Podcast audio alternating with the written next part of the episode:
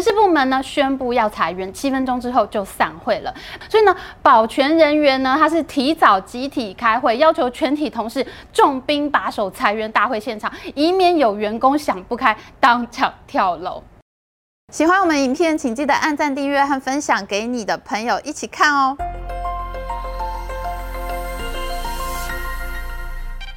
什么？我有没有看错？虾皮竟然把九十二亿美元的约当现金，在半年内花到是六十五亿美元，这也太会花了吧！Hello，大家好，我是 Amy。大家还记得吗？我们在八月二号的时候上架了虾皮股价大雪崩的影片。我们制作团队呢，好像有什么灵异感应一样。当时我们团队的呢，就一直说虾皮要崩了，要崩了，赶快来做影片。没想到我们影片上架之后的两个礼拜，八月十六号，虾皮的母公司东海集团出了今年第二季的财报，妈啊，比我们预期中还要更惨，超越灵异感应的凄惨呢。东海集团。单季亏损持续扩大到九亿美元，股价继续大跌，从七八十块的水准呢，跌到最低四十三块。东海集团已经从三百多块掉到七十多块了，没想到竟然还能继续下跌。我赶快拿虾皮的财报来看啊，一看呢就晕倒了，天哪！你怎么能在半年里面把九十二亿美元的约当现金花到只剩下六十五亿美元呢？你花了二十七亿美元，这么多，接近新台币九百亿元呢？你几乎是半年花千亿的花钱金了。结果你的营收却越做越跌，亏损还从单季亏四亿美元做到亏九亿美元，能不能教教我们到底要怎么花钱才能画出这种效果？十一月二十二号，东海集团即将公布今年的第三季财报，而我们的制作团队呢都非常的坚持，说一定要在第三季财报出来之前跟虾皮再续前缘，再制作新的追剧影片。所以呢，我们就赶快跟大家讲一下虾。皮第三季的财报必须锁定的关键重点，大家一起来等财报吧。一家公司拿到钱以后是什么德性，真的就可以定义这家公司的性格。那虾皮呢，就是一家会乱花钱的公司。东海集团在去年九月的时候呢，趁股价高点的时候，在每股三百一十八美元的价位发行了一批股票，总共拿到了四十亿美元。当时呢，他们还发行了一个可转换票据，发出了二十八亿美元之多。总共呢，这一轮拿下了快要七十亿美元的融资啊！有虾皮全体员工真的应该站出来跪谢这批股东。要是没有这批股东燃烧自己在三百多多美元价位买股票拯救虾皮的话，这家公司现在可能已经倒闭了。东海集团拿到了融资以后，他是怎么花钱的呢？非常精彩啊！我们来看一下他们的成本费用支出表。这张呢是我自己读财报的时候做的笔记呢，比较花，请大家多多包涵。用粉红玫瑰色涂起来的方块呢，就是害了虾皮股东的凶手。东海集团的整个行政支出、研发费用都出现了暴增现象。去年的行政费用呢，东海集团还可以控制在一个季度花掉两亿多美元的水准，但是到了今年的第二季，一个季度就暴增到快要五亿美元。那么在研发费用的部分呢，在去年每个季度呢，大概只有一亿多美元的水准，可是到了今年第二季，竟然增加到快四亿美元。拿到钱就乱花，这是超越 double 成长的烧钱速度啊！快教教我们，到底是要怎么花钱才能把营收越花越低呢？哎，公司还真的有教哦。如果你有仔细看财报的话，公司他们自己有给出原因，他们说呢，因为他们真的请了太多人了。虾皮这家公司呢，在中国应届毕业大学生心目中呢，就是一家神仙公司。新人报道以后就有 MacBook 可以拿，还有两万元人民币等级的人体工学座椅豪华配备哦，每个人坐上去呢，都像董事长一样。哎，我自己投资的公司买 Herman Miller 基本款给员工坐，我就已经觉得很离谱了。两万块人民币的椅子是坐了会飞天吗？虾皮每天晚上七点以后呢，都有加班餐，员工的薪资呢，号称比肩阿里、腾讯，每年还调薪百分之十二到百分之二十。在应届毕业的中国大学生里面，流传着一个说法。你要怎么选公司呢？你就是要有虾选虾，无虾选鹅，无虾无鹅，言必在等。这个虾呢，就是指虾皮；鹅呢，就是指腾讯。因为腾讯这个企业的 logo 是一只企鹅，所以呢，腾讯这家公司呢就被称为是鹅。那虾皮呢，被大家形容成是一个码农养老院。码农呢，就是写程式的工程师。你进了虾皮以后，一天只要做几个小时的事情，其他的时间你都可以摸鱼。六点半准时下班，就算公司有提供加班的餐点，你还是没福气吃到。这跟在其他中国网络公司的生活呢是完全相反的。我以前曾经在中国最大的电商公司上班过，真的就是九九六哎，早上九点上班，晚上九点回家，周六还有事情要做。反正呢，公司就开在杭州的乡下，你周末也不知道要做什么，所以大家呢还是会去办公室上班，或者是待在家里做事。到了双十一购物节的时候然后呢，我们公司里面好多同事一。整个礼拜就在办公室旁边的空地搭帐篷，他们就睡在帐篷里面，而他们的鞋子呢都放在帐篷外面，都臭死了。我每次呢一经过他们帐篷，我都快要吐了。所以呢，你就可以想象，其实在中国网络公司做事呢，大家真的是昏天暗地的在工作，实在很难想象虾皮会有这么爽哎，难怪很多想进网络公司的人都说，没有虾皮就不接 offer。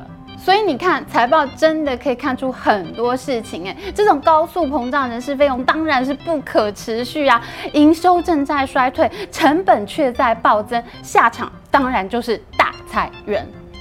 从六月份开始呢，虾皮在印尼、泰国、越南市场呢都进行了大裁员行动。就在我们八月虾皮股价雪崩的影片上架后不久呢。虾皮的新加坡总部以及在中国和在台湾的分公司，纷纷出现了非常精彩、轰动网络的裁员事件。九月十九号早上呢，虾皮中国区在早上的十点十五分召开全体大会，把全体员工都叫来了，会议却只开了七分钟。人事部门呢宣布要裁员，七分钟之后就散会了。被裁员的员工回到座位上，他们已经进不去公司的网络了。这其中呢，有很多人是才刚进公司没多久，在虾皮无理性的疯狂扩张之下呢，被招募进来的。这就导致呢，虾皮所雇佣的保全人员十分紧张，他们怕这些生嫩的员工会出现激烈的反应，所以呢，保全人员呢，他是提早集体开会，要求全体同事重兵把守裁员大会现场，以免有员工想不开当场跳楼。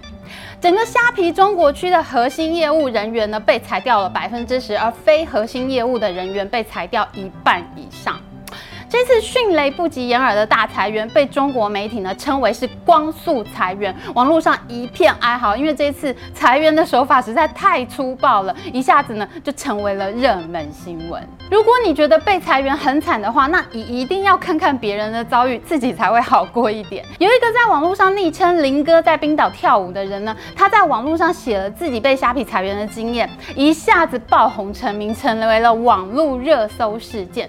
为什么呢？因为这位在冰岛跳舞的林哥先生呢，他辞去了工作，退掉了其他公司给他的 offer，打包了全家的行李，连狗狗都托运了，就带着他的老婆和狗狗一起从中国飞到了新加坡，准备开心开始他的虾皮人生。没想到他刚下飞机，人还站在机场里面，竟然收到了虾皮取消 offer 的电话，他整个人晴天霹雳啊！因为你知道，你如果是被裁员，你是有资遣费的。可是如果你还没有上班报道，还没有办理入职手续，你被取消了 offer，你是不会拿到资遣费的，因为你根本就还不是虾皮的员工。这位林哥先生真的是超倒霉，他为了要到虾皮上班，已经付出了很大的成本，结果呢，在机场被当场取消 offer，当场整个人都石化了。这个人呢，应该是整个虾皮全球大裁员事件里面最悲剧的一个人了。整个裁员过程中最荒谬的事情是，虾皮在扩张的时候根本就是无理性发神经，疯狂的大局扩张，人事部门还在各地重金招兵买马，总部呢就法夹湾宣布大裁员，导致有很多人猝不及防，各种抱怨呢就充斥在网络上。好，那既然都做了大裁员，那么行政费用和研发费用这两个，我们刚刚已经讲过，在今年暴增的两项费用，它会不会因为全球大裁员而降下来，然后给我们一张比较好看一点的第三季财报呢？其实呢，我认为不会降下来的，而且费用还有可能会暴增。因为这一次呢，虾皮全球大裁员给的条件还蛮不错的，给到了 N 加二的条件。什么是 N 加二呢？N 就是你的年资，如果你在虾皮的资历有一年的话，那么你就可以拿到一加二。三个月的资遣费，那如果你在虾皮的资历有两年的话，你的 N 就是二，那你就可以拿到二加二四个月的资遣费，钱给的非常大方啦。虽然被裁员都会心情不好，可是我看到台湾媒体的报道，被资遣的员工好像还有点开心，大家都羡慕这个裁员条件好好哦。不过东海集团的股东们真的很可怜，因为这些资遣费用呢将会在第三季列入费用，我们几乎可以预期第三季财报出来以后呢，行政费用和研发费用恐怕还要向上，因为公司付出了很大笔的资遣费用，而东海集团的亏损呢就很有可能会进一步扩大。